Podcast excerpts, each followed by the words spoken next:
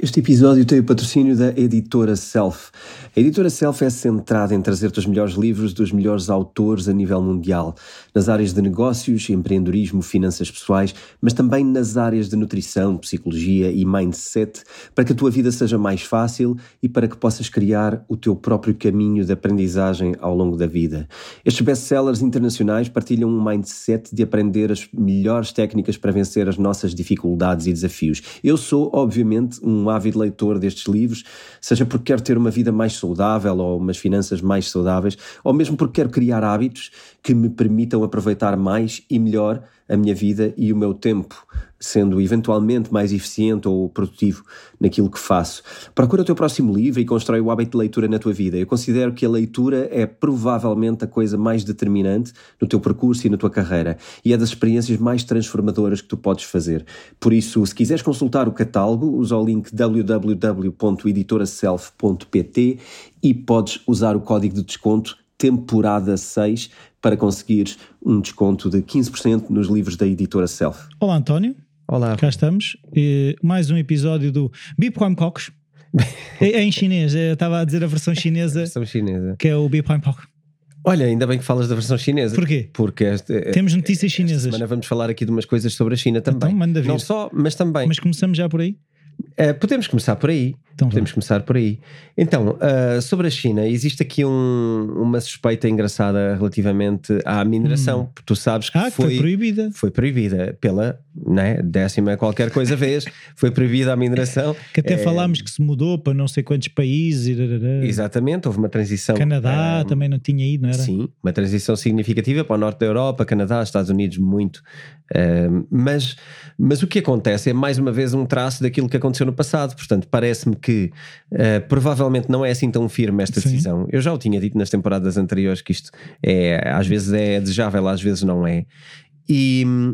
E parece outra vez que, que surgem algumas notícias no sentido de que talvez ah, seja para autorizar. Mas mais do que isso, mais do que isso, É que já não é não proibir, é autorizar.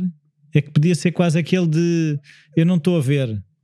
Mas é um bocado essa a perspectiva. No entanto, há aqui uma coisa mais, mais eh, determinante, que é, apesar da proibição, eh, constata-se pelas investigações que têm sido feitas a nível da blockchain da Bitcoin que cerca de 20% da mineração continua na China. Pois está escondida lá numa cave. ou- Pode ser isso, mas pode ser outra coisa. E era essa coisa que eu queria trazer É neste episódio. Eventualmente pode ser o Estado. Isto é uma suspeita. hum, enfim, vale o que vale, mas, mas existe aqui. E eu vou, eu vou explicar um bocadinho o enquadramento porque é que isto pode fazer sentido. Em primeiro lugar, porque eh, nós aqui no Bitcoin Talks e em muitos outros lados sabemos que eh, o valor da Bitcoin é um bocado inegável, não é? É uma riqueza neste momento, é, é, um, é um recurso e é uma riqueza mundial eh, inegável e, e, e que não pode ser de maneira nenhuma confiscada por ninguém. E isto está-se a revelar cada vez mais um, Um elemento um importante. elemento importante nas nossas vidas, mas sim. também nas vidas dos Estados. Sim, sim. E é aqui que eu, que eu, que eu quero entrar agora numa outra possibilidade. Repara, pode, pode ser o Estado a minerar, pode ser o Estado a tolerar, eh, pode ser eh, ineficiência do Estado, podem ser vários motivos, mas 20% é significativo. Claro que era mais antes, mas 20% é significativo. E ao que parece, eh, repara, se nós olharmos para a conjuntura mundial atual e para a geopolítica que temos vindo a falar aqui, eh, percebemos que eh, quando a Rússia agiu de uma maneira menos conveniente eh, para com uma data de outros países, o que aconteceu foi um confiscar de riquezas, foi um confiscar de transações, um confiscar do que quer que fosse, em, em onde quer que fosse e onde fosse possível punir esse país de alguma maneira. Ora, nós sabemos perfeitamente que a China não está interessada Em ser punida. em estar à mão de ser punida por quem quer que seja. Nem, nem a China, nem ninguém. Claro. não é? Não, não, a China aqui não é diferente dos Estados Unidos, nem ninguém se atreveu no mundo atual, nem nos últimos anos, a punir, nem a, nem a, a fazer nada muito agressivo para com os Estados Unidos. Mas no dia que os Estados Unidos eh, forem punidos por alguém, também não vão achar muita piada, não é? E confiscar riqueza é aquilo que é inaceitável para um governo ou para um Estado ou para alguém que tem poder, simplesmente. E repara, até que ponto é que não existe uma consciência uh, de que isto pode acontecer? De que pode haver um momento onde a China de repente seja condicionada para tomar certo tipo de decisões, ou tomar um partido de alguém, ou escolher lados em alguma coisa que seja, e de repente, se não o fizer da maneira que é expectável, pode querer ser punida por um conjunto de outros Estados que de repente começam a querer confiscar coisas ou o que quer que seja. Está aqui o valor do Bitcoin para quem não o percebesse até hoje, não é? Sim, sim. A questão da descentralização que nós estamos sempre a falar que é a grande arma, não é? É a grande arma. E que não há, não há ninguém que possa fechar o sistema, não é? Na verdade, não é. Eu, eu até gostava de substituir a arma por escudo. Escudo, ok. Não escudo português, embora seja giro lembrar o escudo português, ainda, ainda tenho uma nota ou outra, ou uma moeda ou outra de coleção, uh, é mais um escudo, é mais uma proteção, porque ninguém quer usar uh, Bitcoin como reserva de valor para ser uma arma. Sim, sim, não é para atacar, Queremos, queremos é um mecanismo de proteção. Como defesa, portanto, é um escudo de proteção e serve para pessoas e para governos. E é incrível que. Uh, possamos estar a viver hoje e a presenciar esta, esta, este este awareness, esta, esta noção de que isto é importante, até por parte dos governos começamos a perceber que isto é importante e que se calhar temos que começar a usar isto de outra maneira e que se calhar todos nós governos vamos querer isto, não é? Uh, ou precisar disto em algum momento da história. E, e para mim é, é, muito animador, não é? Temos começado aqui em 2018, quando isto Sim. era uma coisa fora da caixa e, e aparentemente geek, não é? E agora estamos num momento em que os governos começam a perceber que eventualmente isto seja exatamente assim ou não. Isto não deixa de ser uma verdade. Sim, então, então, segundo essa tua perspectiva, mais governos à partida poderão entrar nessa lógica. Que é uma lógica sem que faz dúvida, sentido. Sim. Sem dúvida. Eu falei na semana passada, falei do, do Bukele, não é? Do presidente de, de, de Salvador. De El Salvador. De El Salvador, uh, que fez uma reunião com uma quantidade elevada de países, a maioria dos quais países de economias emergentes e, e africanos. Uh, isto não está esquecido. Esses países precisam uh, desesperadamente de uma forma de ganhar a sua verdadeira independência. Repara, uma das coisas que eu também uh, estive a olhar foi a República Centro-Africana, que foi um do, uh, dos países convidados, uh, ainda hoje usa o, o um derivado do franco francês. Mas o franco francês franco. já nem existe.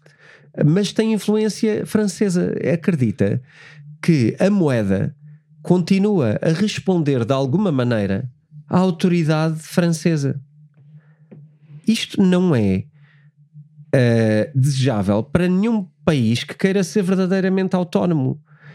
E a questão é: havia autonomia em algum país? Ou sequer existe autonomia em algum país enquanto não for a Bitcoin a reserva mundial? Pois não há.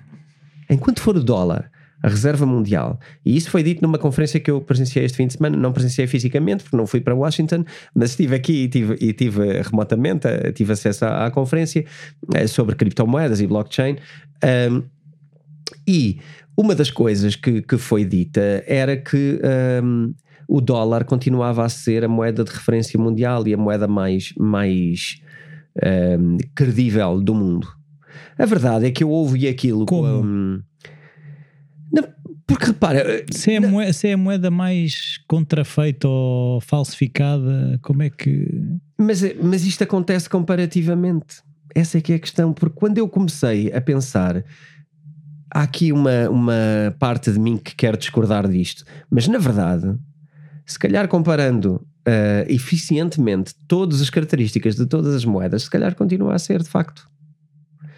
O que mostra que estamos num momento muito uh, muito triste e muito inseguro da economia mundial, não é? Uh, a, a, mim parece-me que, que termos o dólar como, como reserva mundial, apesar de tudo, é uma verdade.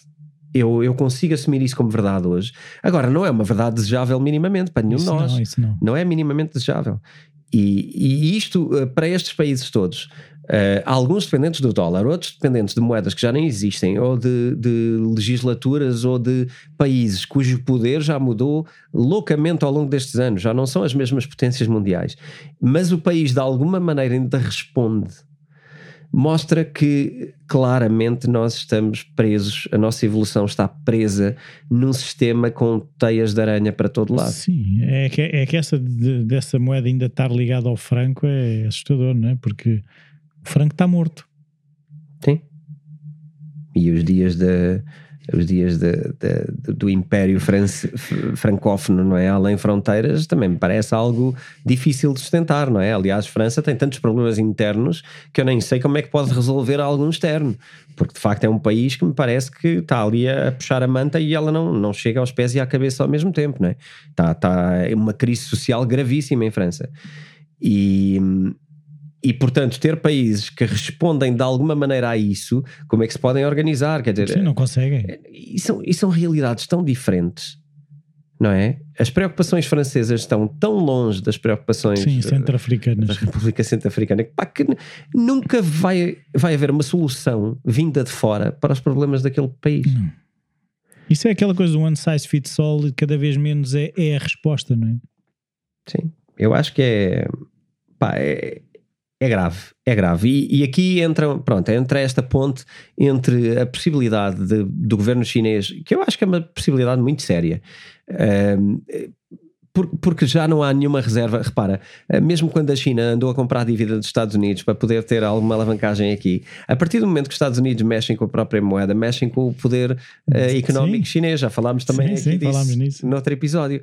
Portanto, não há nada que seja independente dos outros. Sim.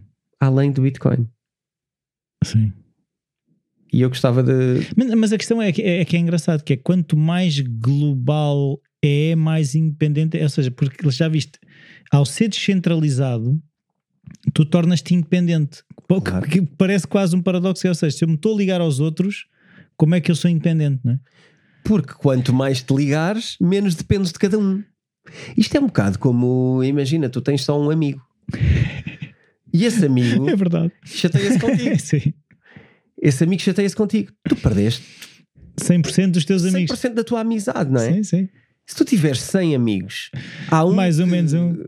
mais ou menos um, não é que não queiras fazer diferença porque queres, mas mais ou menos um não muda a Sim. tua relação de amizade com, para fora, não é? É, é 1% versus 100%, não é? E eu acho que isso aplica-se tanto na vida como nos negócios, como, repara, também eh, existe este conceito que, que, que ficou na moda há um tempo atrás, que é a lei de Pareto, não é? Dos 2080. Sim.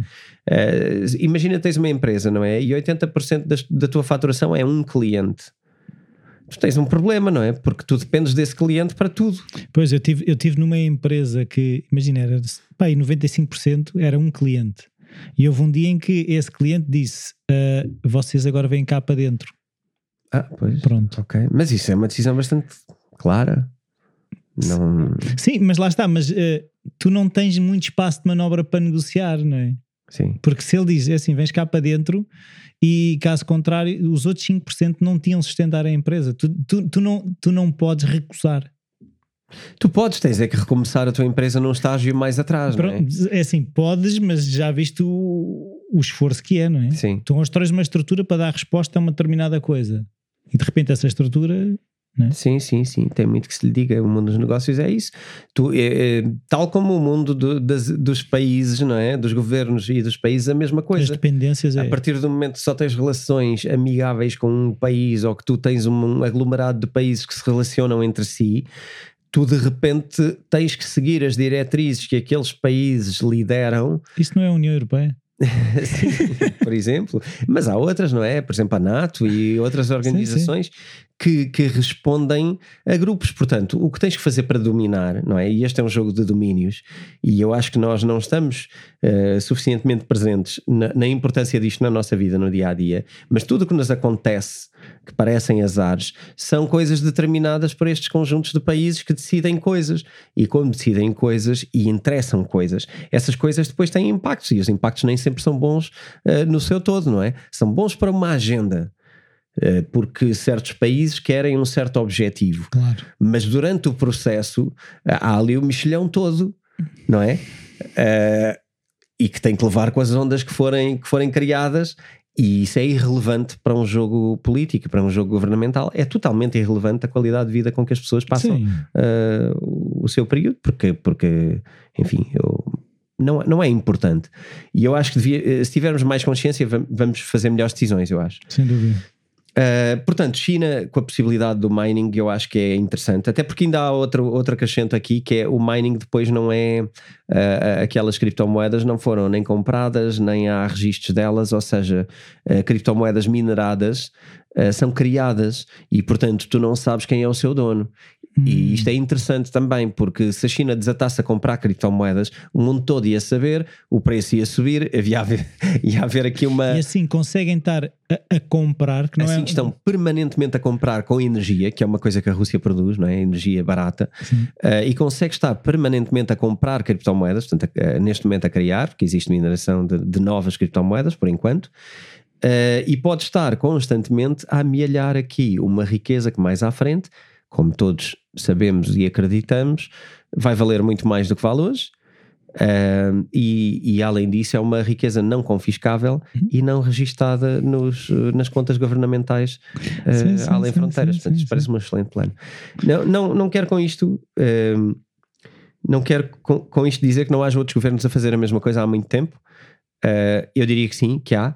E diria que, até diria que a manipulação de preços na Bitcoin tem muito a ver com isso, é? com governos a entrarem. Sim, a minha opinião é governos é. a entrar, pois, acredito que sim. Pois. Muitos governos mundiais a entrar uh, em criptomoedas no sentido de. De minerar. De, de, depois de terem uma riqueza também a este nível.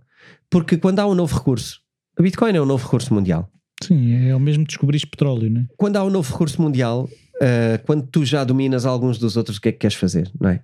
Queres dominar também este agora? Não vai ele ser importante. Sim, sim. E portanto parece-me que é inevitável. Seja Bitcoin algo que vai ter sucesso a 50 ou 100 anos, uh, ou seja Bitcoin uma coisa que vai acabar amanhã, nenhum governo uh, significativo pode dar-se ao luxo de não estar lá. Não querer ver. E portanto eu acho que isso faz sentido. Um, olha. E agora vamos para onde? Vamos para um conceito que eu gostava de definir, eh, definir com, alguma, com alguma assertividade, porque acho que é um conceito que vamos falar mais vezes e, e, que as pessoas vão ouvir mais vezes nas notícias, que tem a ver com a estagflação. Estagflação. Estagflação. Então é estagnação e inflação? É, ou seja, estagnar na inflação, é isso? Sim, é exatamente isso. Estagnar na inflação. Sim, a estagflação é um momento que, em que a economia está, uh, não apresenta crescimento significativo, portanto está um bocadinho estagnada, está um bocado parada, não consegue crescer e nós temos vivido isso, uh, mas combinada com uma inflação alta. Ah, é, juntam-se as duas. Juntam-se as duas, porque normalmente uma inflação alta não é uma grande dor para um, para um Estado, para um se governo. Se a economia um estiver a mexer. Se a economia também crescer. E normalmente estas coisas saudavelmente andariam de mãos dadas.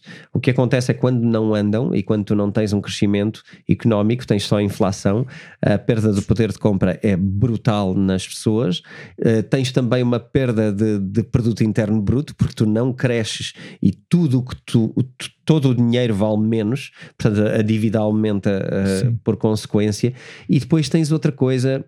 Uh, tens outra, ou seja, a dívida não aumenta por si, mas, mas fica difícil de pagar, não é? Portanto, não produzes sim, para pagar. Se não estás é, a produzir, esta sim. é a questão, não cresces. E, e depois há uma coisa que não está validada, mas que eu gostava de lançar aqui uma, uma possibilidade: é que normalmente também existe aqui um terceiro elemento que é o desemprego. Que aumenta. Que aumenta. E eu acho. Aumenta porque a economia não anda. A economia não anda, pelo contrário, estagna, não é? E atrasa. E com a inflação. Uh, Se tu fica... aumentas o desemprego, depois estás, ou seja, estás a cavar ainda mais do buraco. Sim, depois depende da, da origem da inflação. A origem da inflação pode ser falta de procura. E se houver falta de procura, não vale a pena produzir. E se não vale a pena produzir, tu não estás a gerar emprego. Exatamente. E se não estás a gerar emprego, causas não. desemprego, não é? Por consequência. Não há desemprego, precisas... não há poder de compra, não há procura. Certo. E isto é uma máquina depois da qual não consegues sair. É, já oh, estás num buraco com uma pá e, e continuas a cavar. Tá, tudo o que tu faças vai, uh, estás a cavar eh, outros problemas, não é? E, e eu, e, e eu acho que o elemento que não está presente hoje está a ser escondido, que é o desemprego. Eu está acho, a ser escondido. Eu acho que o desemprego está a ser mascarado. Como? Uh, através de uma data de instrumentos sociais. Repara, pessoas que, por exemplo, para te dar um exemplo, pessoas que estejam no centro de emprego e que estejam a, a tirar um daqueles cursos do centro de emprego sim. de formação. Não conta os números. Não sim. contam. Pois é. Tu tens N formas de, de- de esconder estes números. Parece-me a mim, e, inclusivamente, repara, hum, a, a inação do emprego não é só o desemprego. Tu tens uma data de pessoas. Eu sei que este conceito é meio estranho, mas o desemprego não sabe exatamente as pessoas que não têm emprego e gostariam de ter. E que gostariam de ter. Os empregos sabes que se inscreveram no centro de emprego Ah, ok, e sim, fizeram sim, um processo social para o fazer. Ok. São os que estão inscritos. Pode haver É uma- não sei quantas milhares de pessoas que nem sequer estão inscritas, não entram. É uma teoria económica. Eh, Muitas pessoas não procuram emprego através de centros de emprego, não se inscrevem no centro de emprego porque estão à procura de emprego, esperam simplesmente consegui-lo através de meios eh, de conhecimentos, aqui ou ali, ou candidatarem-se a coisas diretamente, mas não estão como desempregados. Mas não estão a receber subsídio, porque tu, para E- receber subsídio, terias que estar inscrito. Certo, certo. Mas eventualmente estiveram a receber subsídio e deixaram de receber, por exemplo, e saíram pa- para algum lugar que não é contabilizado. Saíram do sistema. E não estão contabilizados como, como desempregados, mas também não estão contabilizados como, como empregados. empregados. E eu acho que era giro de ver também o número do emprego. Nós só vemos o desemprego, mas podíamos ver o número do emprego. Eu gostava Sim, de tu ver. aí, aí, aí é que ias perceber que havia uma franja grande que não estava contemplada. Quanto- quantos somos e quantos é que estamos a trabalhar? Isso era um número giro. De 10 milhões, estão a trabalhar 7 milhões, temos 1 milhão de desempregados, onde é que estão os outros 2 milhões, por exemplo? pronto, e eu acho que temos aqui uma, até pela modernidade e pelos, pelo, pelo pelos dias que vivemos, uma quantidade grande de pessoas que, que- que está a viver num estado remediado. Ah, vai conseguindo umas coisas aqui, umas coisas ali. Nos pescados. mas na verdade eh, não, não, não constitui eh, nem vive uma vida financeiramente segura. E eu acho que isso é crescente, até- talvez até pelo formato social que estamos a adquirir, e dou isso como um dado de bandeja. Mas eu acho que é, é importante percebermos que isto que é hoje o desemprego não é o mesmo do que era nos anos 80. Sim, sim, sim. Mas, mas aquilo que eu também às vezes percebo é que há muitas vezes é opção. Estás a ver? Não, é- não é que é um- uma maneira de estar. Como tu estavas a Certo, dizer, os tempos mudaram e Tempos mudaram. alguma, algumas pessoas é uma maneira de estar que é preferem essa liberdade de agora faço umas coisas, depois faço outras coisas, depois não faço. acredito que, eh, tendo pensado nisso, aquilo que eu trago é deveríamos criar um novo indicador. Ok, faz sentido. Sim. Porque esse indicador do desemprego já não diz muita coisa. Hum. Precisamos de medir as coisas de outra maneira. E, e a questão é que se tu estás a tomar decisões com base num número que já não tem grande valor na prática para a decisão, porque imagina, se, se tu, se tu na tua tomada de decisão estiveres a, a entrar com o número das pessoas que não estão a trabalhar, mas que não estão no desemprego, as pessoas que estão eh, a trabalhar, tens uns determinados números. Há uma grande franja que tu que influenciam o sistema, mas tu não estás a ter em conta nas decisões que estás a tomar. Sem dúvida. Sem dúvida. E cada vez vivemos mais esta, esta sociedade descentralizada também. Ou seja, fica mais difícil de tu poderes catalogar Fora do pessoas sistema. e agir com pessoas de forma objetiva. O que tu tens que criar são cada vez mais coisas ah, abrangentes e que têm uma lógica ah, muito mais de princípio do que uma lógica de ação para coisa A ou coisa B. Repara, a forma como eu iria falar disto agora, a forma como tu normalmente controlas a inflação é através do aumento da taxa de juros. Ora bem, faz lá, faz lá isso agora. Faz lá isso. Começa aí a Vá lá, aumentar. faz lá isso. Porque vai, está a acontecer nos Estados Unidos, não é? Com as consequências que, que vai ter. E vai acontecer aqui também eh, aumentos das taxas de juros. Mas não começaram já a aumentar. Já começaram, mas, mas eh, os efeitos delas vamos Ah. começar a sentir mais para a frente. E repara, não vem nada de bom. Não. Não vem nada de bom, porque o que vai acontecer é. hum, Repara que tu entras aqui novamente numa estagflação a partir do momento em que tu aumentas as taxas de juro, tu impedes o crescimento económico. Certo. Porquê? Porque as empresas querem recorrer a crédito para investir Para E não- gerar valor. e não conseguem. Portanto, fica muito mais difícil investir. O que é que as empresas vão fazer? Despedir. vai estar a cavar ainda mais o buraco. Sim. Portanto, a estagflação, que é algo que vamos falar de certeza, nós, sociedade, Europa, Portugal, até Estados Unidos, porque nos Estados Unidos há uma grande suspeita de estagflação também, já em, em- velocidade de cruzeiro. Portanto, é, pá, isto vai Mas ser estão a ser tomadas medidas nos Estados Unidos ou, ou- ou ainda Estão também naquela de não. Subir a taxa de juros. É só isso. Sim, e, e imprimir menos dinheiro e etc. Mas todas estas coisas são convites eh, um, a, contra, a contração económica. Sim. E, e quando tu estás num ciclo destes, daqui até à expansão, vai levar não é, um, um processo, vai levar um X de tempo. Eu não auguro uh, tempos maravilhosos para, para os mercados. Eu acho que estamos num bear market totalmente uh, afundado. Com uma grande hibernação. Sim, eu, eu, só tenho dificuldade em dizer se já chegámos ao bottom ou se ainda vamos continuar a escavar mais. Eu, eu diria que ainda não chegamos ao bottom. Há, há, muito, eu tenho ouvido algumas pessoas já no sentido de dizer: Ok, estamos claramente com sinais de retoma de um, de um bull market. Eu não, eu não vejo isso para já não vejo isso. Uh, e se vir, não será na Europa, será mais nos Estados Unidos. Vamos, vamos esperar para ver. Eu neste momento não consigo animar-me para um, um, bull market. Pois não temos, não, não temos indicadores que, que apontem nesse sentido, não é? Acho que não. E acho que as medidas tomadas só vão retrair mais. E quando muito, se houver um bull market, vai ser fake. Vai ser eh, uma bolha que depois rebenta e ainda fica pior. Sim, e tudo o que eu estou a dizer diz respeito aos mercados financeiros globais e, e pouco a criptomoedas, pouco. Uh, ainda que as criptomoedas andem cada vez mais de mão dada com os mercados, uh, isto diz zero respeito à Bitcoin. Não acredito que a Bitcoin possa continuar a cair, a, a cair neste. É, é assim, pode continuar a cair em valor, mas, mas não acho que por muito tempo possamos continuar a acreditar que a Bitcoin vai andar de mão dada com os erros governamentais e os erros da economia mundial. Mas, enfim, eu, eu vamos esperar, vamos é esperar para ver. Se calhar antes disso o Bitcoin é, é um programa mais ouvido em Portugal, uh, porque se calhar só nessa altura, uh, quando o nosso programa for mais ouvido, é que de facto as pessoas uh, perceberam, perceberam na sua grande maioria do que é que estamos a falar, não é? E, e se calhar como isso não vai acontecer tão cedo, vamos ver. Vamos vai, ver é para a é semana. Deixa-me, antes de irmos ao nosso grande tema de hoje, que vai ser Ethereum, uh, antes de irmos a esse grande tema, deixa-me falar só um bocadinho aqui de Terra Luna, o ecossistema que eu tenho acompanhado mais morreu. perto. Morreu, mas há aqui uma vontade de recuperação, existem umas propostas. Um, Estão a fazer tenho... aquelas coisas de dar choques no coração. Sim, existe uma vontade de reanimação. Uh, aqui é importante perceber também que uh, o mercado eh, não só, não só o mercado, como fora do mercado, isto afeta a legislação, as ideias sobre stablecoins, uh, as declarações do Fed no, nos Estados Unidos, não é? sobre, sobre stablecoins e sobre os perigos que podem vir, uh, os riscos sistémicos e etc. A Terra abanou de facto não só as criptomoedas, mas também o conceito de, de, de economia. Eu, eu, ia só falar aqui de, de, duas ou três coisas que eu acho engraçadas, porque também falamos delas. O, o Binance nunca vendeu uh, uma grande parte da sua detenção de, de, de, Luna, portanto tinha mais de 3 milhões de tokens, portanto estamos a falar de uma loucura de dinheiro e que hoje vale milhares, milhares de euros, vale poucos milhares de euros, mas estamos a falar de uma coisa que valia uh, milhares de milhões e não vendeu. Também não lhe servia de nada vender.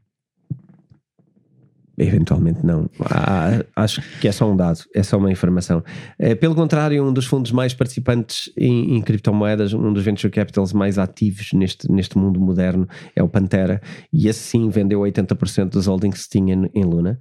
Portanto, a sua afirmação é eh, mais ou menos fui saindo a tempo. É um bocado o que eles tentam dizer com isto, foram saindo e, e saíram em 80% da luna que tinham. Mas, uh, mas há um fundo que é, que é o Delphi, que perdeu quase 10 milhões. Um, e quase 10 milhões porque não, não está em zero, mas está, né? está naquela casa infinitesimal que eu não consigo dizer, mas tem vários zeros depois da vírgula e portanto Luna vale quase nada um, posso partilhar também, como eu partilhei, que Luna fazia parte do meu portfólio. Já não faz? Um, e que, não, e que, eh, embora eu tenha, eh, tenha vendido alguma Luna na altura, uh, não na altura, vendi três meses antes ou, assim, talvez no ah, início Três meses antes de, de, do crash? Sim. Ok. Uh, alguma, mas mantive alguma, uh, a maioria, aliás, e não vendi até hoje. Portanto, mantenho o que tinha de Luna depois da minha venda planeada uh, mantive-a e não foi depois no pânico que fui vendê-la e portanto Sim, não, é, não é o momento. Há uma perda, para mim não, não tem significado, mas, mas existe essa, essa, já agora só para dar um exemplo de uma pessoa também comum, não é? Que hum, fiz a minha estratégia com a Luna e havia ali uma estratégia por trás, eu acho que havia ali um valor muito grande na proposta. Um, e quando, quando decidi manter aquilo foi para quando Luna fosse de facto uma coisa que funcionasse. Uh, e essa era a oportunidade. E ainda vai funcionar? Não sei, mas não me faz sentido vender nem pelo caminho uh, para, para, para o abismo, nenhum do, do caminho para o abismo me faz sentido vender e no, no, nunca se sabe. no fundo do abismo também não. E portanto, o meu plano mantém-se, que é caso Luna viesse a ser uma grande coisa, eu estava posicionado.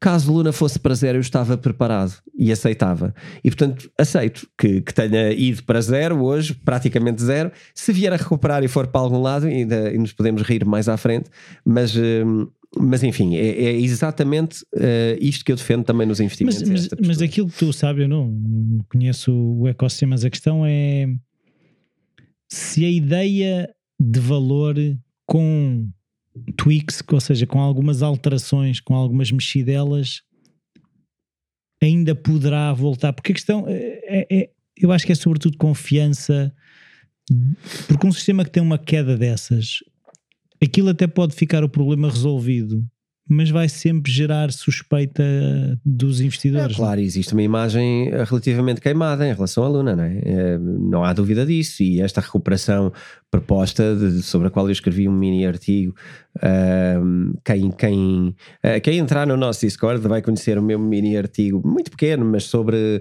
o que é que Luna pretende fazer no futuro, que tem a ver com com uma reatribuição de nova Luna, uma nova redistribuição do token.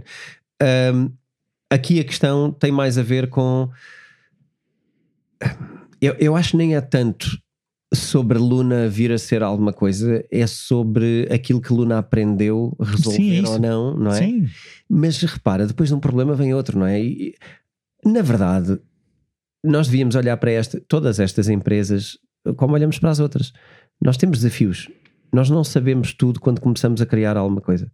Uh, ainda há pouco estava-te a falar de um desafio que nos aconteceu agora uh, na, na, nossa empresa e, e, que é uma aprendizagem e que aquilo que fazemos é assim, vamos resolver a atualidade, mas vamos aprender para o próximo momento fazer diferente, diferente. Ou, ou, melhor ou estamos preparados para este evento. Mas a seguir a este evento vem outro. Sim, é verdade. E só alguém muito muito inexperiente é que pode achar que pode partir para uma coisa já sabendo todos os erros de antemão. Hum. Das duas, uma. Tu podes minimizar erro, mas não podes eliminar. Não, ou, ou então não estás a inovar nada, não é? Sim. Vais imitar. Sim, mas aí, mas aí, mas aí podes estar, aí estás ou seja, aí estás virado para outra possibilidade de ser atacado pela tua estagnação. Não é? Sim, não, não há qualquer valor em partirmos para uma coisa sabendo o plano todo. Quer dizer, afinal de contas, que empreendedorismo era este. Não é. Se partíamos para as coisas já sabíamos as respostas, o que é que estávamos a fazer? É. Nada, provavelmente nada. Estávamos a imitar alguém que já tinha traçado o nosso destino e estamos só a seguir os passos. Pá, é desinteressante. Sim, não... É um carro telecomandado, não é? É, é desinteressante. Uma é... estrada limpa um carro telecomandado numa estrada limpa, porque às pois. vezes se tiveres coisas no meio da estrada ainda, ainda pode haver aí ali. Eu dizia telecomandado no sentido que alguém já preparou as coisas para nós, não é? Alguém que nos está a conduzir, não somos nós. É, era nesse sentido okay. filosófico, estás a ver? Pronto, tive este momento. Um, mas, ah, mas, enfim, acho que é, tem a ver com isto. Temos que olhar para estas empresas como empresas também estão a aprender e a desenvolver. Eu, eu, não escondo, e aliás não escondi naquele episódio que fizemos, no primeiro sobre Luna, de que havia aqui uns personagens um bocado né, duvidosos. Uh, o Doc One não, é, não, não, era uma pessoa com grande fama no mercado das criptomoedas e não é. Uh, ainda existe alguma nuvem em cima de o que é que aconteceu re realmente aos fundos em Bitcoin que, que Luna tinha, e portanto Tal, tal como todas as, as, investigações, eu não sei se vai saber toda Alguma a verdade. vez. Uh, toda a verdade. Sim, algum dia se vamos saber toda a verdade, mas acho que apesar de tudo aprendemos algumas coisas. E isto... A questão é quem é que vai investigar, porque imagina, essa se calhar é uma, uma crítica que até se poderá fazer às criptomoedas, se calhar às outras, mas, mas imagina uma empresa que acontecesse, uma empresa cotada em bolsa, por exemplo, que acontecesse uma coisa dessas, haveria entidades a investigar ou não? Sim, haveria. Aqui não. Aqui, aqui, aqui também há. Ah, quem? Sim, é, não, repara, a partir do momento que tens fundos uh, com dinheiro investido e tens. Uh, existem também analysis, não é? Empresas que já, já investigam. Aliás, aqui as coisas às vezes são mais, mais fáceis de identificar. Uh, há, há, aqui movimentos que são mais fáceis de identificar. Os movimentos entre carteiras e wallets estão identificados. E, de facto, quando eu te falo deste movimento meio shady em relação às criptomoedas e à Bitcoin que a Luna comprou, esses movimentos estão identificados e as carteiras para onde foi estão identificados. Há ali, sabes de quem é, não? Eh, sabe não se sabe de quem é, mas sabe-se sabe o endereço. Sabe-se o endereço, mas aqui sabe-se quem era o proprietário, não é? Eh, porque eles compraram e dali foram para ali, e dali X foi para ali, X foi para ali, e portanto, aquilo que não se consegue identificar é aquilo que fica sobre a nuvem, que é para onde é que foram estes? Foram mesmo vendidos ou como é que estão? E existe aqui depois uma dificuldade de perceber, de fazer um trace a seguir. Claro que uh, eu, não, eu até arrogantemente até diria que não sei se é mais claro um sistema de uma empresa cotada numa bolsa. Aliás, eu vou trazer aqui um exemplo. Tu vai pôr os cabelos em pé em relação às pessoas e em relação às bolsas. Uh, tudo, tudo é um bocado shady. A questão é, a questão é quem é que manda no jogo, não é?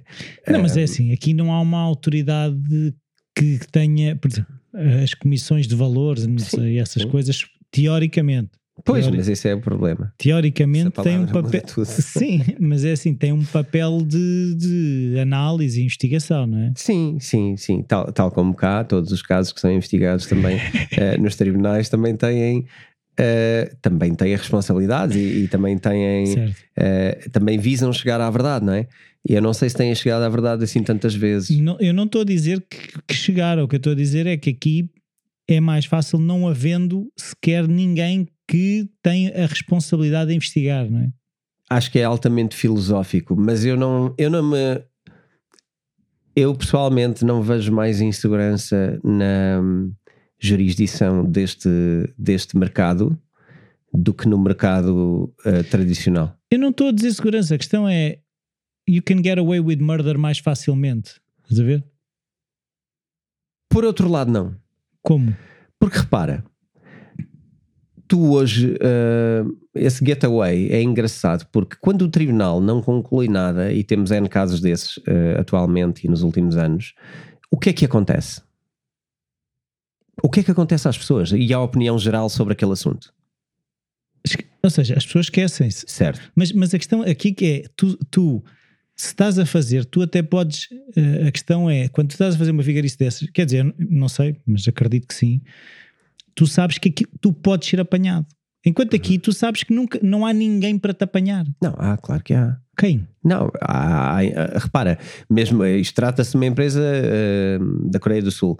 Uh, o governo pediu esclarecimentos. Ah, ok, pronto. Portanto, pronto. Uh, agora a questão é o que é que isso vale? Porque aquilo que eu estava a trazer era, era diferente, que é, tu hoje, há, aqui um, há aqui um impostor muito engraçado. Uh, eu não me quero perder muito nisto, senão uh, depois ficamos fora do tema. Mas uh, há aqui um impostor engraçado que é a partir do momento em que tu confias em alguma instituição para perceber a verdade não. sobre uma coisa, não. o que tu estás a fazer é delegar. Admitir-te, sim. estás-te a admitir de, de, ter uma opinião. E quando, tu, o, quando o tribunal ou as entidades decidirem, tu passas a ter novamente uma opinião. Não, não e, é isso. E repara, repara numa coisa: o mundo das criptomoedas não tem essa entidade.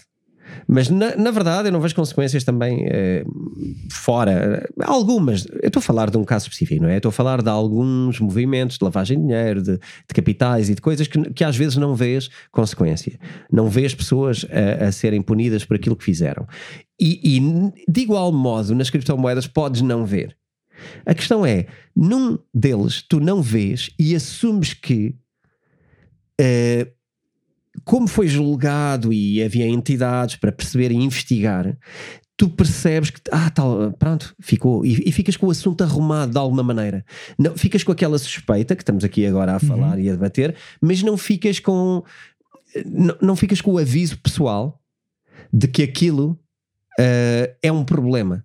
Enquanto nas criptomoedas tu não tens ninguém a julgar, mas tu percebes que para a próxima vez tens de tomar outra decisão. Eu, não, mas, mas eu é estou assim, atento. Mas, aí tam, mas aí também, por exemplo, a Dona Branca foi presa. E se nós compararmos a Terra Luna à Dona Branca. Sim, mas. Percebes? Percebes a diferença que é? Uma foi presa, o Docoan continua a dizer nós vamos dar a volta a isto. Nós, não, eu não sei tens, se... Mas tu tens Docoanos em, em, Portugal que continuam por aí.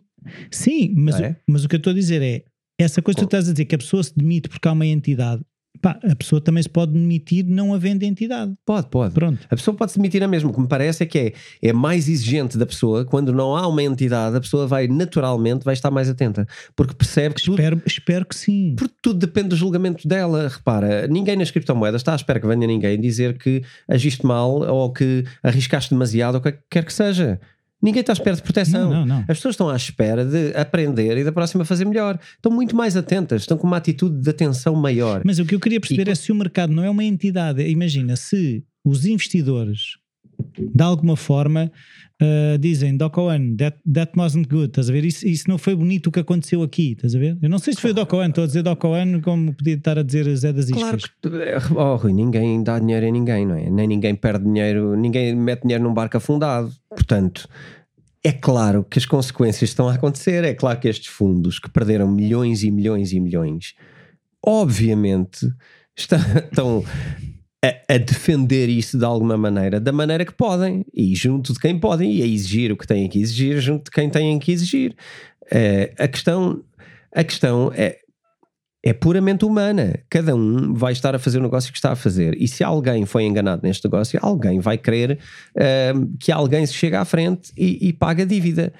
Portanto, i- isso tudo é orgânico. A, a questão que me parece fundamental é perceber que isso não tem nada a ver com instituições de controle. Não tem a ver com instituições. Vai ter a ver com pessoas que querem que, que se faça justiça e essas pessoas vão tratar eh, de que, de alguma maneira, é assim, muitas delas simplesmente aprenderam uma lição. Eh, E não voltam a. e se calhar muitas delas estavam a ser golosas, não é? Oh, Rui, vamos lá ser, eh, não é? O, o- transparentes. Se eu próprio, no Sim. podcast, A gente diz, é pá, 20% ou 19%, Não foi? ou o que é que era, sim. se nós aqui dissemos que, desculpa lá, 19% de juro vem da onde? E depois começamos a Sim, tentar sim. desmontar e ok, há ali lending, há ali staking, mas isto não, isto não ba- difícil- as- Lembra-me de as contas não batem certo. não batiam, não é? E, e se nós aqui chegamos a essa conclusão, acredito eu que estes fundos que gerem milhões Sabiam, também sabem estavam. que há um altíssimo risco naquilo. E, portanto, também não podem apontar assim o dedo com tanta força, porque às tantas, não é? Apontam a si próprios, porque eles, eles, Eles, embarcaram, eles é que meteram lá o dinheiro. embarcaram em tudo Sim. isto. Então vá, vamos, vamos embora. Vamos embora. Ainda antes de ir ao Ethereum, Ainda não vamos lá ter. ainda não. Ainda não. Vamos, vamos gastar aqui mais um minuto com o nosso amigo, ah, com o nosso amigo Elon Musk. É? Sim, mas não, não especialmente por, por ele, mas por uma questão que me parece eh, que devemos estar atentos, que é um- uma sigla muito engraçada que cada vez está mais presente e que agora começa a tomar proporções muito grandes, eh, que é nada mais nada menos do que ESG. Isto diz alguma coisa? ESG não. ESG. Nós já tocámos isto eh, muito por alto aqui. Eu já levantei aqui o possível problema relativamente a isto. E isto é, ESG são as siglas de Environmental, and Social, eh, Environmental for, for Social Governance. O que, é- que é que isto tem a ver? Eh, com as empresas de repente serem responsáveis por um indicador que tem a ver com indicadores ambientais e sociais. Pegada ecológica? Uma espécie. Ah, a questão é: a ideia parece interessante e foi bem Mas- vendida, mas a ideia está a ser um bocadinho ah, usada como uma arma para.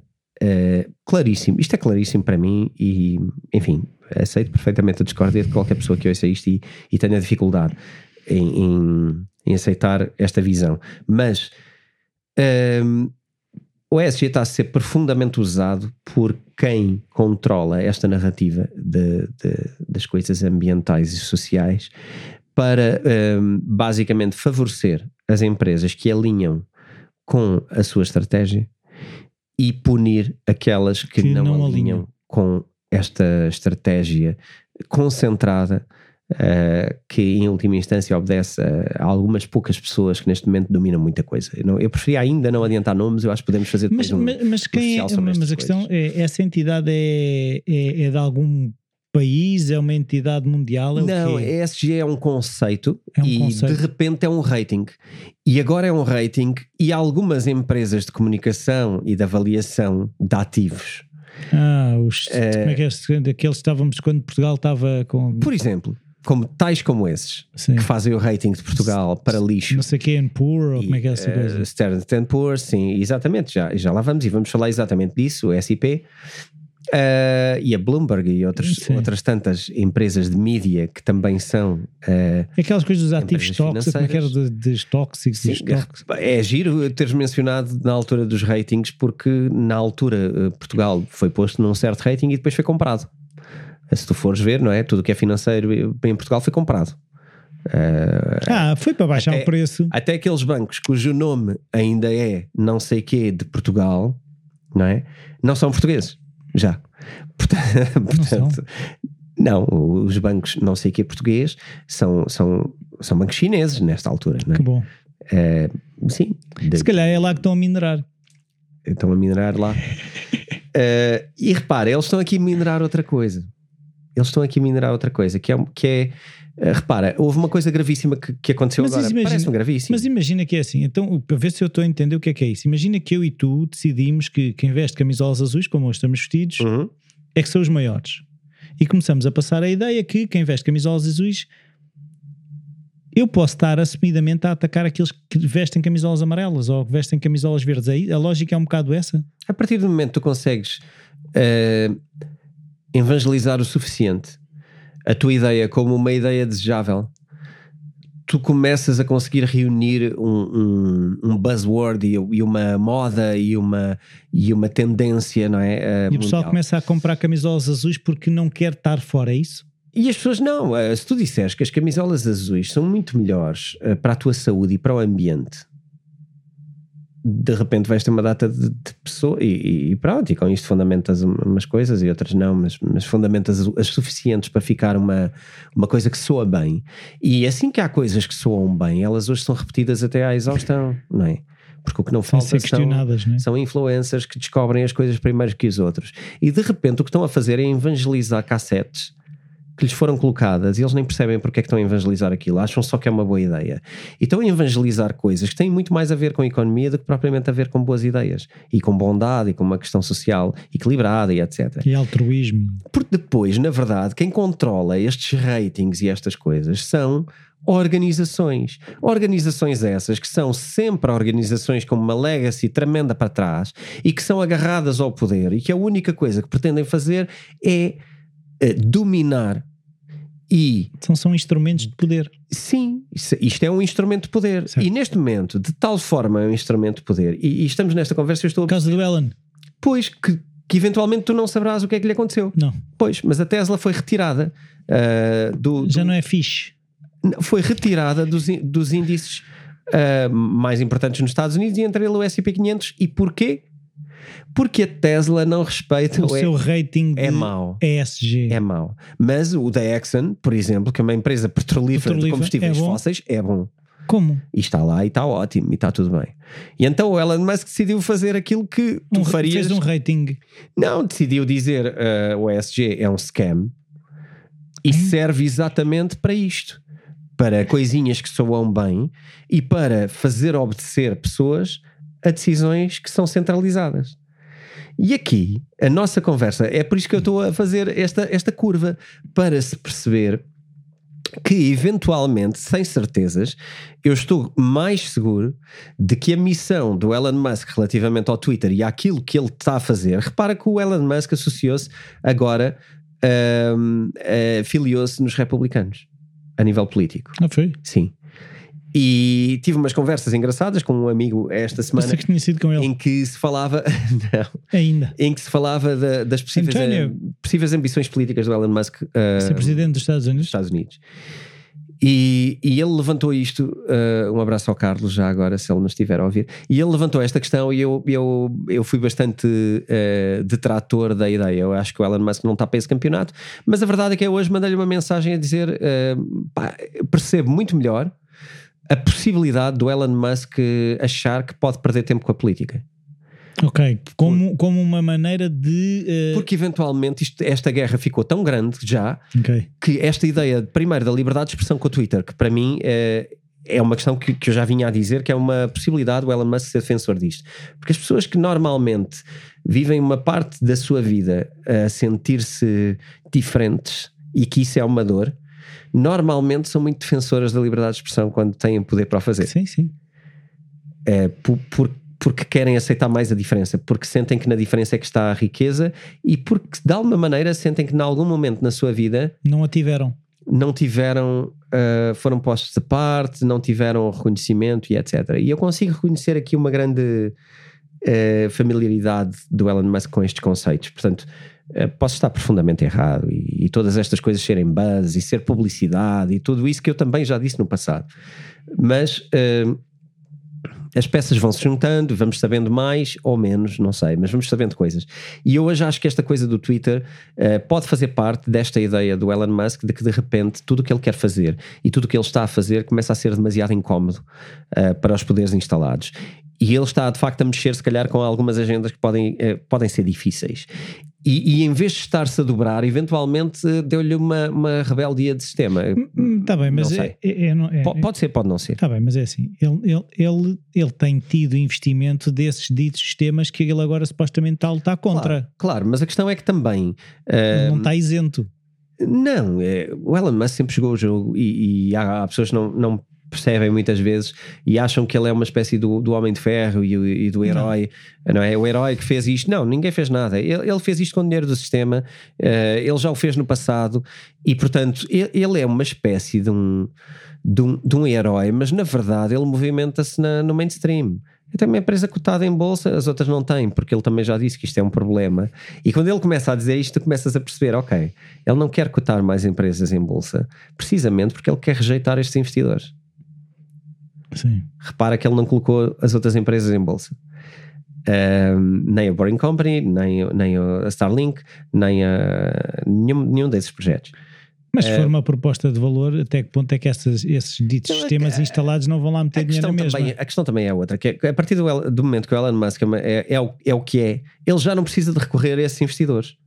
Ele pode ir buscar investidores alinhados com a visão dele e que eventualmente não Quem tem que passar... os carros e... não, isso, é, isso, é, isso é mais o mainstream, mas ele terá acesso hoje, não é? A, a, todos os investidores que de facto têm muito dinheiro e que, não, e que também não se identificam com um sistema uh, centralizado.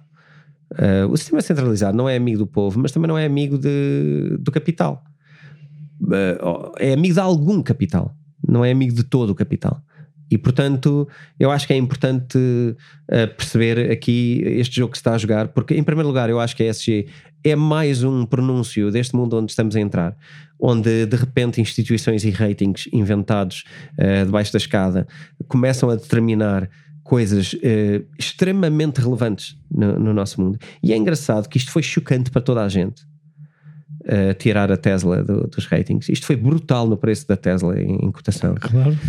E isto é é gravíssimo, porque na verdade ninguém acredita muito nisto. Ninguém acredita muito que o rating da Tesla de facto seja, seja eh, um mau rating neste aspecto. Mas ninguém faz Mas nada. retiram valor. Ou seja, é esse, ou seja, retirado, valor. retiraram valor retirou à Tesla. Valor. E repara, quem retirou o valor tu nem consegues bem apontar o dedo a quem. Não. Porque, mais uma vez, é uma coisa que chega de, de um lado. É uma entidade que certifica. É um rating, é um conjunto de coisas, uma avaliação dispersa, mas que tu não sabes as regras, tu não tens o relatório, nada é transparente. E, portanto, isto é mais uma vez a não transparência a dar uma machadada para acabar com, com a valorização da Tesla que lhe tirou São só brutalmente. Não sei se é só rumores, é conversa de, de café que dizes é. mal do não sei o quê, que diz mal não sei o quê. E eu acho que aqui ganha preponderância um possível meio de comunicação que não castre uh, a, a, liberdade de expressão e não castre a verdade. Uh, porque, porque num lugar destes tu não passas notícias da Bloomberg a dizer que eles não cumprem o ESG, tu vais passar gente a dizer deixa-me lá comparar este relatório com este, deixa-me lá fazer isto ou aquilo, mas isto não chega ao grande mídia. E portanto eu acho que é importante percebermos uh, que os players do, dos big media, uh, mais uma vez, estão a jogar uma cartada de domínio total sobre, sobre a economia mundial. Um, e então? É agora que vamos para o Ethereum? É agora que vamos para o Ethereum. Hum. Vamos lá. Hoje o episódio vai ter 3 horas e meia. não, vamos lá. O Ethereum também não é que, que, precisemos de uma hora para falar sobre isto. Eu acho que é importante uh, perceber, acompanhar o Ethereum, porque é de facto uma das maiores criptomoedas. Uh, o Ethereum tinha previsto para junho uh, a conversão para, para Proof of Stake. Já na altura, no episódio atrás, tínhamos falado que isto era possível. menos provável do que possível. V vamos ver como é que se desenrola. Uh, já, deixa-me dizer-te já, pronto, vai já ficar. Vai acontecer. Não, vai, já, passou. Para, já passou para agosto se tudo correr bem. Depois Natal, é... metes as férias e. Mas o que é que eu quero dizer sobre isto? O mesmo que eu, que eu vinha a dizer no passado e cada vez mais solidificado. Isto não tem tanto a ver com questões técnicas que tenham que ser validadas, na minha opinião. Repara, esta fusão. Geoestratégicas. Isto já devia ter acontecido há muito tempo, esta, esta eu, isso não, não, não, é assim, eu tenho ideia, nós temos começado a falar isso no verão passado, ou estou. Sim, sim. Certo? Sim, sim, sim. Certo. Já, já falámos disto há muito tempo. Isto tem sido sucessivamente adiado, mas é um plano tão antigo que, repara, o, próprio Gavin Wood, quando saiu do, do Ethereum, e já fizemos um episódio aqui sobre Polkadot, uh, que é o Ethereum Killers, uh, quem quiser saber um bocadinho mais sobre esse projeto e os porquês. Uh, dê uma pesquisada, uma pesquisada, ou dê uma, faça uma pesquisa, vá, vamos falar bom português, faça uma pesquisa para trás uh, e descubra esse episódio, porque já na altura falámos que o Gavin Wood uh, era um cofundador do Ethereum e saiu por causa disto. Isto não foi fácil para o Ethereum, foi um momento decisivo. Uh, mas saiu por causa desta, desta incapacidade de avançar e, um desacordo relativamente Mas a incapacidade. Pois, aqui é que está a questão. Eu, eu acho que isto é uma incapacidade de avançar Uh, e, e, eu acho que isto tem a ver com os sentimentos contraditórios do Vitalik. Do Vitalik. Relativamente. Uh, relativamente ao Proof of Stake, é isso? Sim. E relativamente ao, ao que a Ethereum deveria ser. Lembras-te. Do de... que Ethereum, ou seja, ele está com dúvidas do que é que o Ethereum deveria ser. Ou seja, a visão dele está, não está tão clara, é isso? Eu acho que até, eu acho que até ele sabe qual é, o que é que a Ethereum deveria ser mas na, na mente dele, o que ele acha é que ir para Proof of Stake é inverso àquilo que Ethereum deveria tornar-se. Eu, então ele queria que ele se fosse outra coisa. Eu, eu, eu aprofundo um bocadinho mais. Eu acredito que esta conversão para Proof of Stake seja fundamentalmente uma conversão um, social, uh, de velocidade e de algumas condicionantes que vêm de fora. Mas ah, não vêm aquela de coisa que se falou, ok. É Sim, é o, que, é o que o mercado pede naquelas. O, o mercado quer um Ethereum rápido, não é? Mas o Vitalik não acha que o Ethereum deva ser esse. esse... O Vitalik disse recentemente é, Lembras-te de, eu, de eu falar sobre a, conferen hum, a conferência onde o Vitalik apareceu e onde depois saiu antes do tempo e ou saiu logo que acabou a palestra dele, foi-se embora e depois fez algumas declarações. Foi capa da revista Time nessa altura e também disse que ia começar a ter uma participação mais, mais verbal. Sim, mais ia estar mais presente, sim. Pronto. E ele recentemente disse, uma das coisas que disse foi que uh, achava que o Ethereum deveria aproximar-se mais da visão da Bitcoin. Ei, ok. N não como funcionalidade, mas como proposta de valor, como, como forma de credibilidade. Hum. E caminhar para o Proof of Stake é bastante inverso. É, é, é, é. E, e eu acho que este é o problema. São sentimentos contraditórios em que sabemos que para eficiência deveríamos ir para Proof of Stake, mas sabemos que por, por uh, princípios para com a nossa noção do que é que está certo fazer e do que é que realmente tem valor, eventualmente deveríamos abertar essa ideia. Até ele não quer ir para a corrida da velocidade, porque uma coisa que nós falávamos, eh, que temos quando falamos no episódio do Ethereum Killers, era precisamente quase a grande métrica era, ah, não sei o quê, consegue fazer não sei quantas transações. Né? Ah, o Ethereum só consegue 300 ou o que é que era, não sei o quê, por segundo. E lá está, é, é estar a ter uma conversa que ele não quer. Ele não quer não. acelerar o Ethereum. É, é assim, eu acho que ele quer acelerar o Ethereum desde que isso não sacrifique princípios. Que são? O problema é que são os princípios da descentralização. Ah, ok. Para o ele a descentralização aqui, é mais importante que a velocidade. Porque se, porque se for um sistema centralizado, uh, não é muito diferente daquilo que temos hoje e, portanto, não há aqui um, uma proposta de valor. Pode haver uma coisa que é um buzzword e que funciona, mas de repente estamos a falar de, de mais uma coisa centralizada. E, e, o Proof of Stake é extremamente mais centralizável do que, do que um Proof of Work. Não, não tem comparação possível. Portanto, uh, repara, uh, já agora, para dar uma, uma noção, uh, de todo o Proof of Stake, de todo o stake que existe neste momento, existe uma, uma, uma entidade que é a Lido, que vamos falar aqui mais à frente. a Lido tem um terço de todo o stake neste momento. Todo o stake de Ethereum. De Ethereum.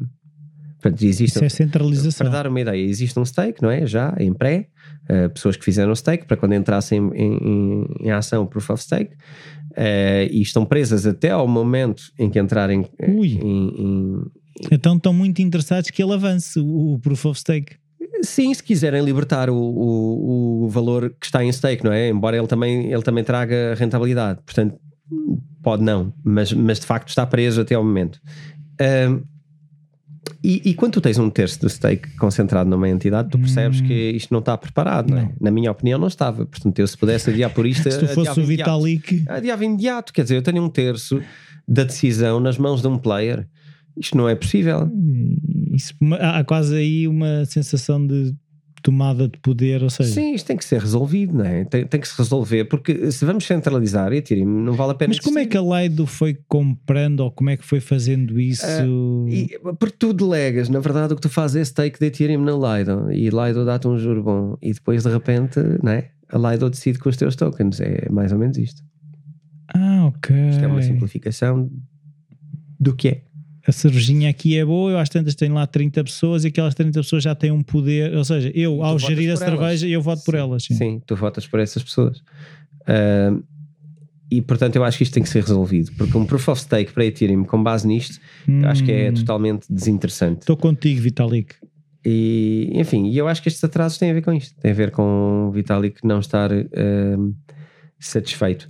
Embora. Uh, mas, mas a questão que eu gostava de perceber é não era interessante que o Vitalik tomasse realmente aquele é que essa posição de, de, de, estar mais comunicativo e de ter essa visão mais aberta de eu quero que isto vá para aqui, quase não sei. Era mais fácil de gerir uh, expectativas e até quem é que quer estar neste barco. Imagina, se, se a mensagem estiver clara que eu quero ir para o Porto Todas as pessoas que quiserem ir para o Porto estão comigo. Se eu não disser bem para onde é que vou, nem as que querem ir para o Porto, nem as que querem ir para Coimbra, ninguém sabe muito bem para onde é que aquele comboio vai, não é? Logo também é difícil de arranjar aliados para avançar num determinado sentido, não é? Sim, eu, mas de alguma maneira eu acho que, assim como eu sei isto e por, seguir o que ele diz, não é? De alguma maneira é possível segui-lo. O que eu acho é que a maioria das pessoas não segue, a pessoa segue uh, segue outras coisas, segue. Ecos. Seguem ecos, ou se, não sei, ou, ou, ou, às vezes eu acho que não há uma preocupação suficiente para chegar ao detalhe. E qual era o risco do Vitalik chegar agora a dizer é assim: eu quero que o caminho de Ethereum seja o caminho da Bitcoin? Pois, eu, eu acho que seria muito grave, seria muito complicado para Ethereum. Eu acho que neste momento Ethereum já está envolvido num jogo uh, e com demasiados players que. Uh, é o sunk cost? Eu acho que a Ethereum poderia correr riscos elevadíssimos ao fazer isso dessa forma. Acho que sim. Acho que uma data de players e de parceiros saltavam fora. É, iriam para os Solanas da vida e para, para os outros, porque aquilo que eles pretendem uh, não é minimamente a descentralização, é a cota de mercado. E portanto, a partir daí. Então, onde é que uh, ainda está o valor do Ethereum agora? O valor do Ethereum está nisto, que é. Não saber para onde é que vai. Não. Uh... Mistério. É, esse não é o valor, mas, mas há valor nisso. Repara, eu pelo menos valorizo isso e eu acho que muita gente valoriza. O Ethereum vale muito mais do que outras, do que outras criptomoedas por causa disso, porque uh, existe uma noção e uma responsabilidade de ser descentralizado. Porque se for centralizado, podemos ir para o Goldman Sachs ou para outra porcaria qualquer que, que de repente uh, alguém decide e quando decidirem desligar a conta, desligam a conta e quando decidirem ligar, ligam e, e, enfim, tens muita, muita gente a fazer esse campeonato, não, não é preciso haver mais. Se calhar a, a, guerra interna, entre aspas, de, dentro do Vitalik é de que forma é que eu consigo levar o Ethereum para onde quero não deixando de ser aquilo que ele ainda é, não é? Um bocado claro. de forma é que eu consigo juntar as duas coisas. Claro, aqui é essa, essa é a premissa. Quando falamos dos Ethereum Killers, muitos deles vão atrás de uma das coisas que, que querem fazer melhor que a outra, é mas não fazem as três, não é? Aquela tal tríade da eficiência, tu não consegues descentralização, velocidade, não é? Uh, à, à mesma medida que, que o Ethereum consegue, ou melhor, o Ethereum posiciona-se mais para tentar manter a descentralização. E outros concentram-se mais no sentido de conseguir a velocidade. É, há este, isto hoje, hoje, à, à, ciência que sabemos hoje, isto ainda é algo impossível de, de quebrar. E eu acho que de alguma maneira uh, há pontos de equilíbrio e talvez esteja numa questão de. Ele está à procura do middle way. Onde é que está exatamente o equilíbrio? E eu não sei. Se, isto já sou eu aqui a tomar as dores do, do Vitalik e talvez ele não esteja com esta dor e estou eu. Eu acho que está, porque uh, as declarações dele são, são claras. Uh, ele, ele disse que, que, que achava que, que o Ethereum deveria ir para uma para uma visão mais parecida com a, com a da Bitcoin. Portanto, isto é claramente uma dor uh, e tem a ver com centralização. Agora, uh, até que ponto é, é, que podemos ceder, não é? Onde é que está o ponto ótimo? É isso que ele anda à procura, não é? é Eu é... acho que é isso que, que se está à procura e, e, e, eventualmente isso vai ser muito determinante sobre outras layers que sejam postas sobre o, o Proof of Stake. Uh, eu não sei exatamente se, se, este Proof of Stake vai ser uh, exatamente da maneira que, que estava isso, previsto. Isso alguma vez vai acontecer, não é? Sim, mas neste momento isto adia duas coisas. Em primeiro lugar, adia aquilo que muita gente gosta de, de, de saber, que é a possibilidade do preço subir. Uh, seja, sim, porque acho que uh, estamos numa espera, não é? Numa longa espera, ainda por cima entrou aqui um bear market, uh, um mercado pouco confiante e, e, e a Ethereum fazer isto agora teria um efeito médio-baixo, ou seja, não iria uh, por aí além subir o valor de Ethereum, portanto acho isso. Por outro lado, estes, estes prazos não é, constantemente adiados também não trazem um, hum. um sentimento bull, uh, trazem insegurança, apesar de nós compreendermos os porquês, uh, que a mim me dão confiança, eu digo sempre isto, estes porquês dão-me confiança, a muita gente dá desconfiança.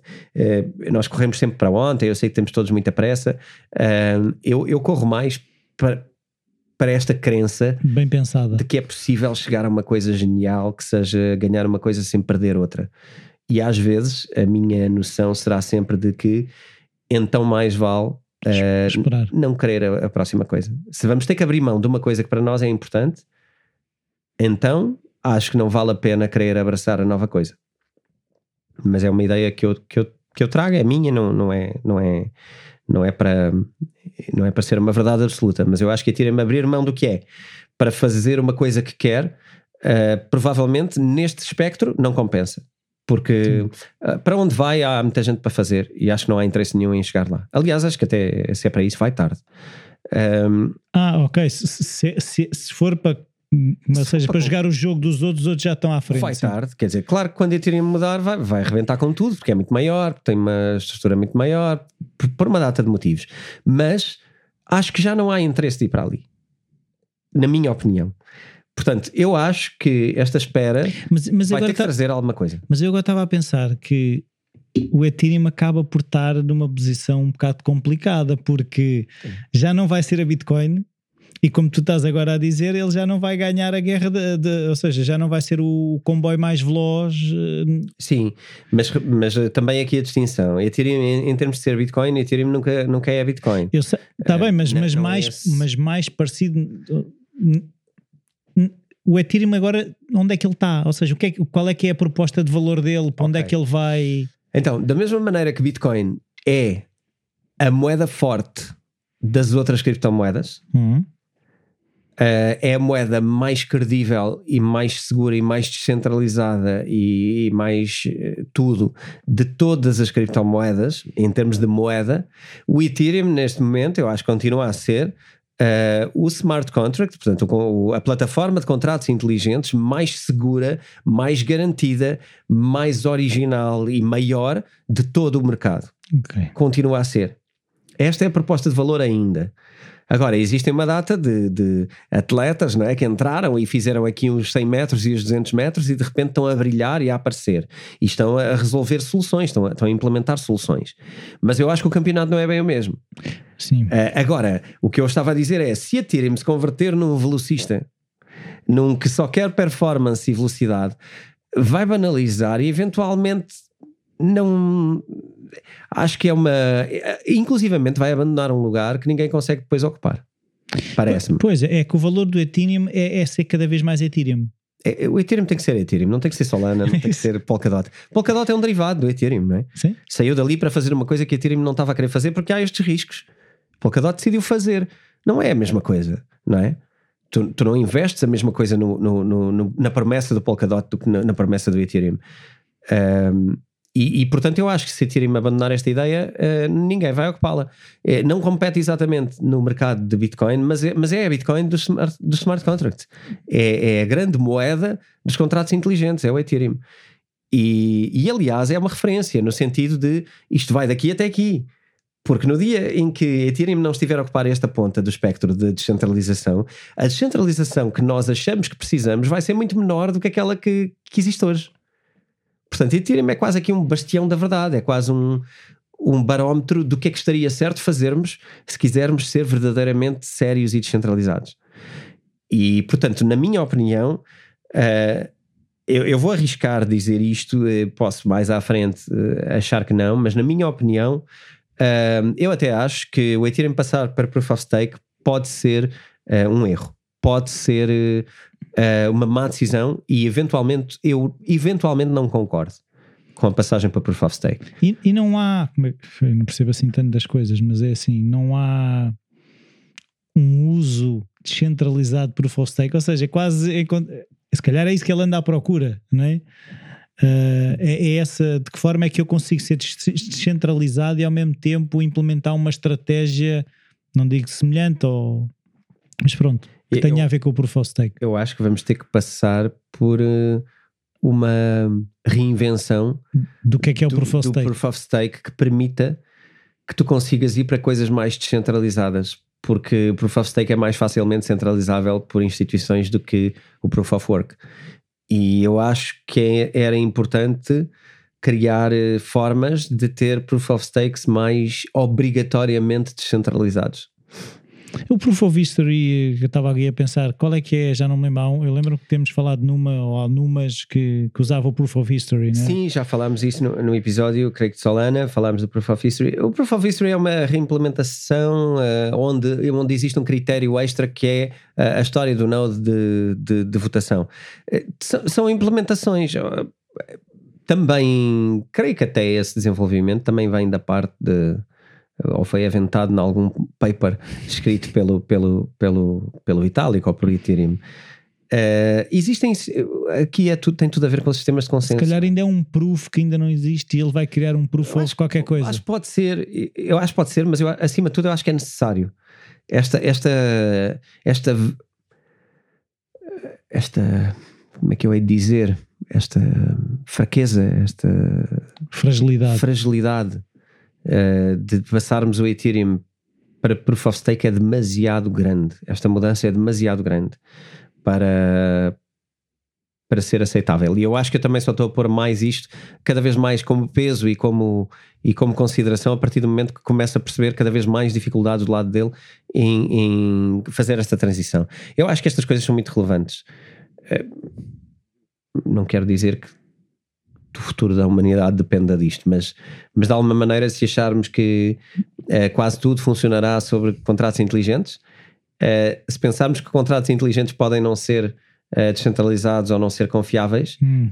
de repente temos uma coisa um bocado estranha, não é? Pois, não, isso, eu não quero isso. Eu acho que não queremos. Acho que não queremos isso.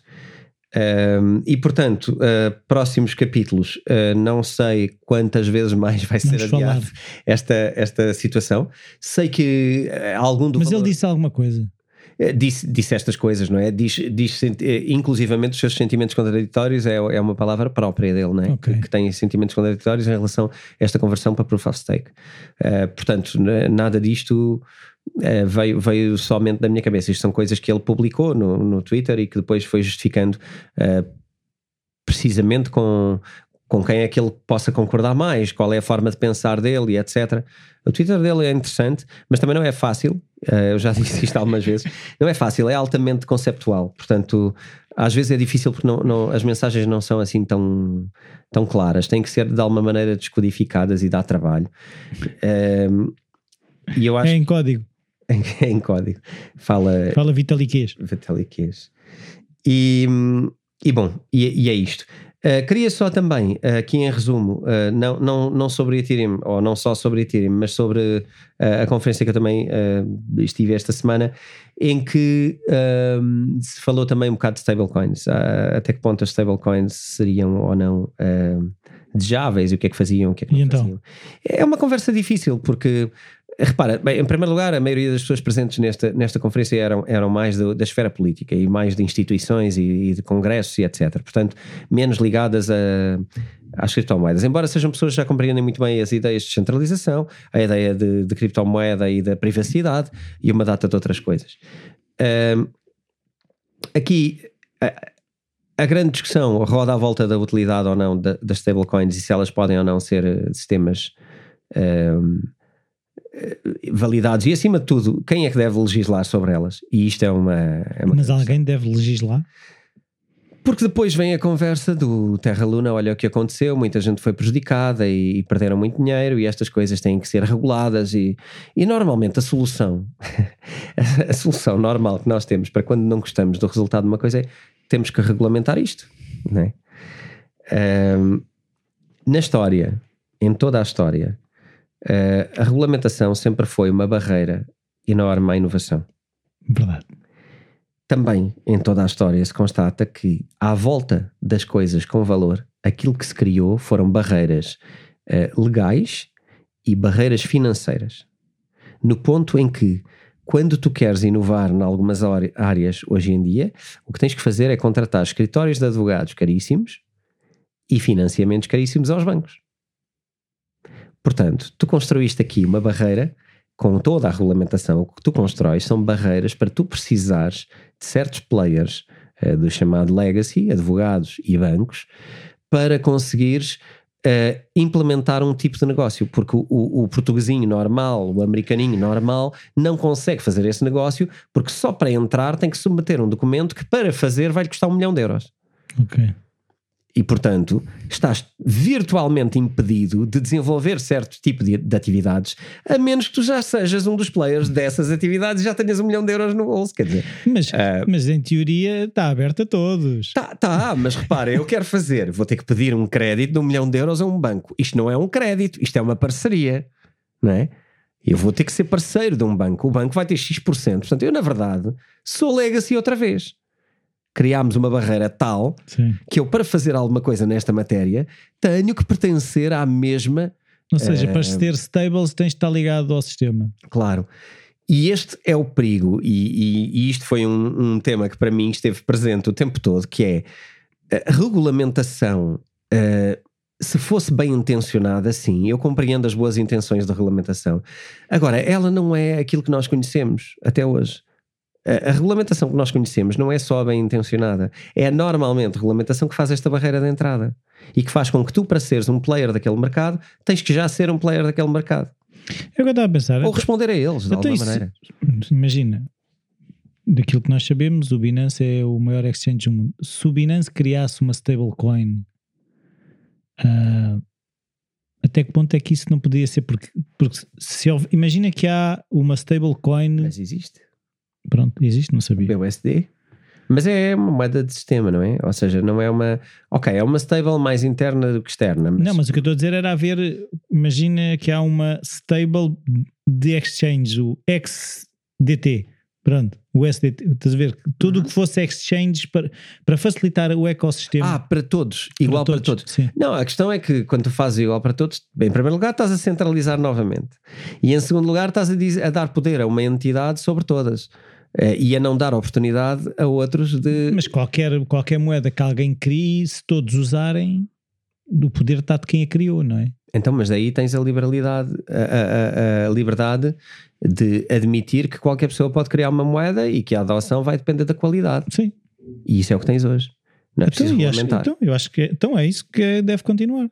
Eu acho que sim, ainda que possam haver estes, estes percalços, mas se nós estivermos informados dos percalços, lá está, se nós todos andarmos aqui a aprender o que é que são as moedas e, e perceber que antes de pôr tudo no mesmo lugar e ganhar o, o juro, uh, devemos perceber que isto é um risco inerente e que estas coisas não são dólares governamentais, se, se aprendermos a navegar estas águas, é como tudo, nós podemos pôr uma jangadazinha de fósforos, não é? Uma caixa de fósforos numa banheira, isso é fácil. Agora, nós também podemos pôr um, um barco a navegar no oceano sabendo que o oceano é um oceano Isso. e que tem ondas e que tem ventos e que tem correntes e que tem dificuldades e tem tempestades, mas podemos ou não navegar no oceano? Podemos, está provado, não é?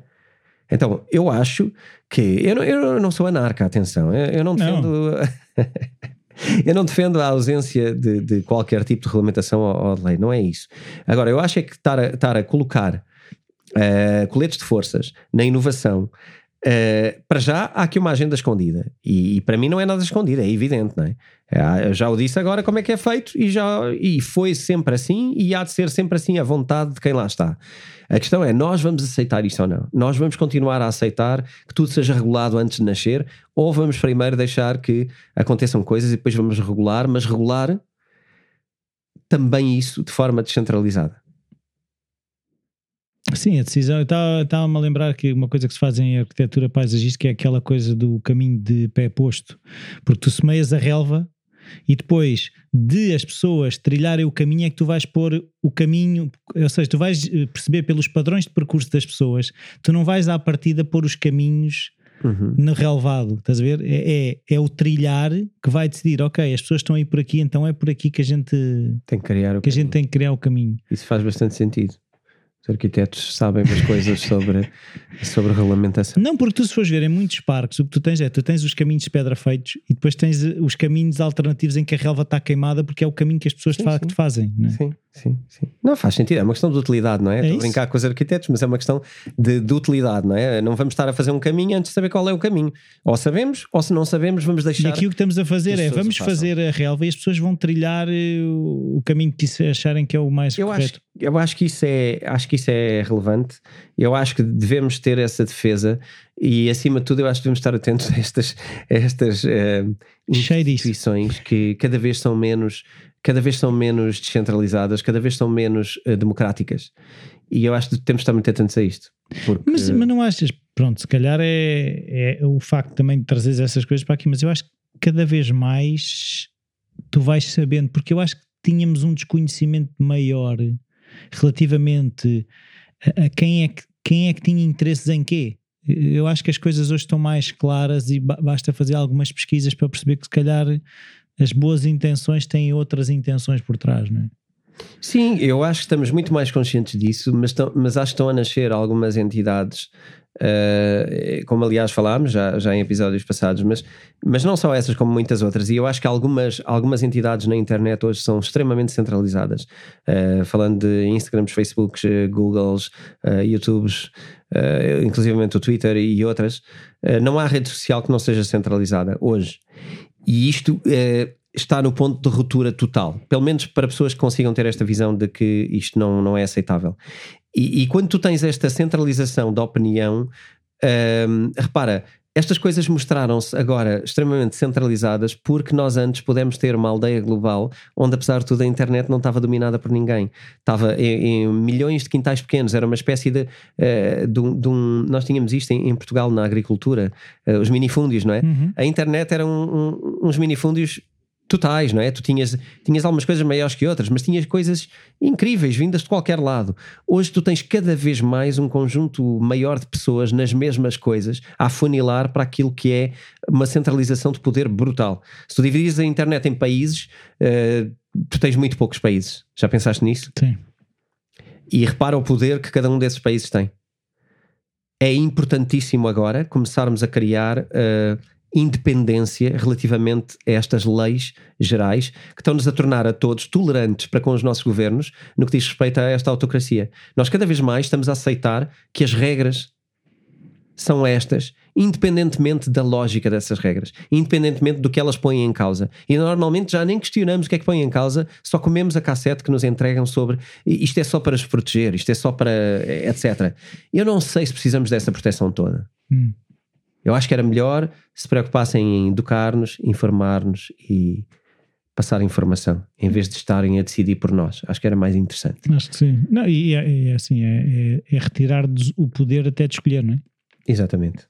Hum. Então, final note. Final Vamos note. falar mais uma vez, do... uh, relembrar as pessoas do Discord. Do Discord que está aberto uh, de agora em, em, diante, uma comunidade onde podemos juntar todas as pessoas do Bitcoin Talks e que queiram estar mais presentes connosco uh, do que apenas uma vez por semana e assim podem estar diariamente connosco e ter uh, enfim, conteúdos é, exclusivos. É, conteúdos exclusivos, uh, alguns updates e comentários relativamente a notícias que vão acontecendo durante a semana.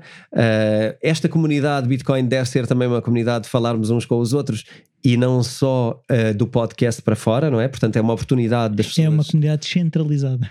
É descentralizada de alguma maneira. Uh, enfim, é, não sei se é descentralizada, mas, mas é algo. Não, mas espera-se que a comunicação não seja só uh, num sentido, ou seja. Que, sim, que é... sim, é uma partilha, não é? Sim. E, é, e é um reconhecimento também, como eu digo no próprio, no próprio disclaimer do Discord, diz, diz, mas há, um, há um disclaimer onde eu digo que todos temos alguma coisa a aprender com alguém, não é?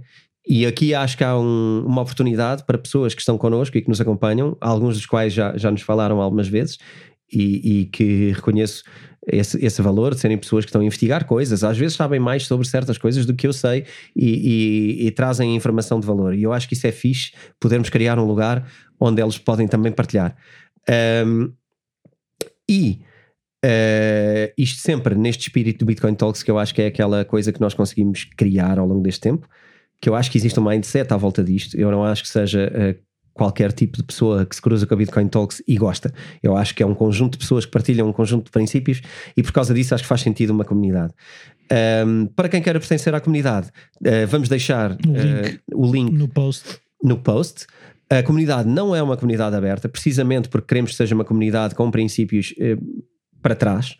E portanto uh, quem, quem quiser pertencer tem também um valor que vai contribuir para o podcast e vai contribuir para a comunidade em si que é um euro por semana e é uma anuidade. E portanto uh, eu tenho a certeza que durante este tempo vamos fazer um processo eu acho espetacular junto com esta comunidade. Eu estou muito animado pelas conversas que tenho trocado com, com as pessoas que vão, que vão que vão pertencer.